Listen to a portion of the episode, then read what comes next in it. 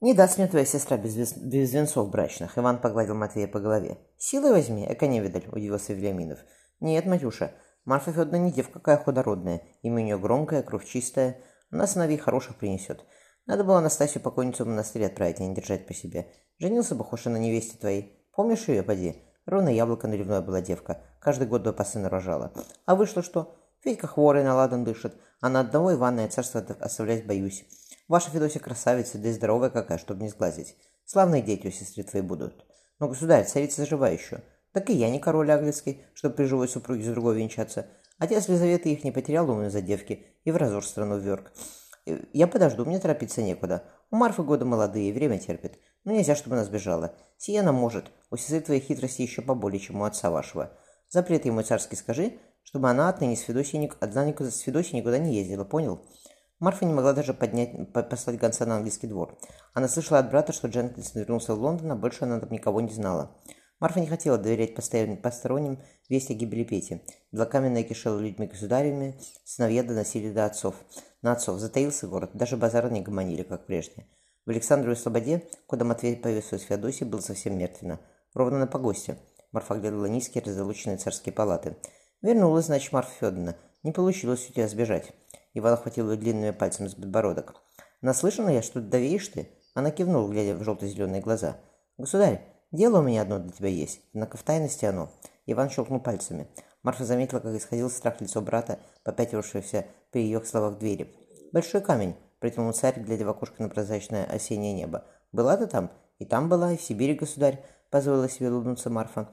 Она протянула царю маленький кожаный мешочек. Иван разглядывал изумруды и золотой песок. «Много там всего? Хватит на долгие годы». Иван погладил ее по щеке. «Недурная придарня у тебя, боярня, как раз для царицы московской». Марфа, даже не думая, прикрыла рукой темный косы спящей дочери. Иван положил поверх жесткую горячую ладонь. Гонец из Александровой Слободы прискакал, выпалил с порога трапезной Матвей. Представилась Мария Тимбрюковна на рассвете. Вереминова перекрестилась. Карие глаза брата торжествующе сияли. Горецкий Воскресенский монастырь Кашексна, 20 октября 1569 года. Звонили за, за утренне. Сырой рассвет брежем на широкой рукой. На том берегу вздували в избах огни, в двери на книге Евдокии, в, мину, в миру княгини Ефросинии Старицкой постучали. Ульяна Палецкая в иночестве Александра, выдава младшего брата государя Юрия Васильевича, приступила порог. Переведя заплаканную лица женщины, пожилая княгиня свела брови. «Не время слезы лить. Мне должно рыдать сейчас, а я не умею.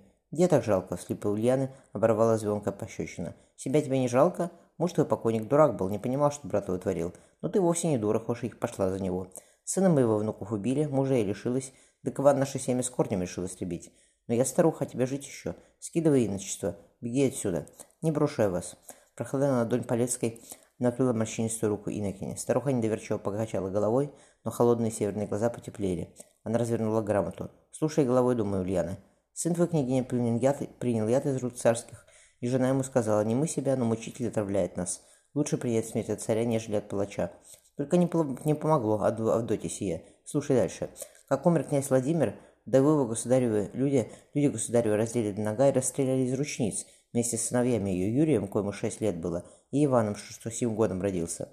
А после царь хвалил Матвея Вениаминова, Велиминова и Григория Бельского, коего называют Малютой, за быструю расправу со Старицкими. Ефросиния еле успела подхватить сползающую на пол Полецкую. Хилые бабы нынче пошли. «Очнись, Ульяна!» Она похлопала молодую женщину по щекам. Та разрыдалась. «Ты чего хочешь?» — жестко спросила Ефросинья.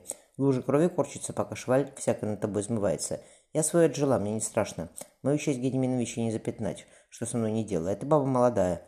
Позоре тебе умирать не пристало.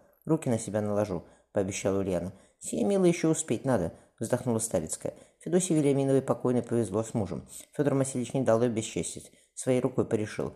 «Тебе ж кто поможет?» «Справлюсь», — упрямо э, сжала губы Палецкая. «Может, и забудут о нас. Где мы и где Москва?» «Хорошо бы, коли так, но не больно верится». «Ладно», — вздохнула Иннокене. «Пойдем, Иннокене. Помолимся за души невинно убиенных. Даруем, Господи, вечный покой». Холодом тянуло от сны. Плотнее закутавшись собой одеяло, Матвей нашарил на пару флягу.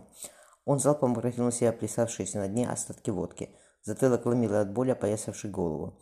Он держал за плечи рыдающего, рыдающего рвавшегося к матери мальчика. Авдотья Ставицкая, которую Матвей знал с детства, протянула ему грудного Ваню. «Сыновей моих увидим, Матвей Федорович. Невместно им на бесчестие матери смотреть». Младенец, проснувшись, заплакал. Плеснув лицо водой, Матвей стал одеваться. На палубе было зябко, он крикнул. «Заснули, что ли? Выпить принесите». Отхлебнув водки, Матвей разглядел в рассветной дымке купола Горецкого монастыря. Ладья разворачивалась, кони на палубе испуганно заржали. Матвей, покачнувшись, схватился за борт. Капли воды на дереве блестели ровно.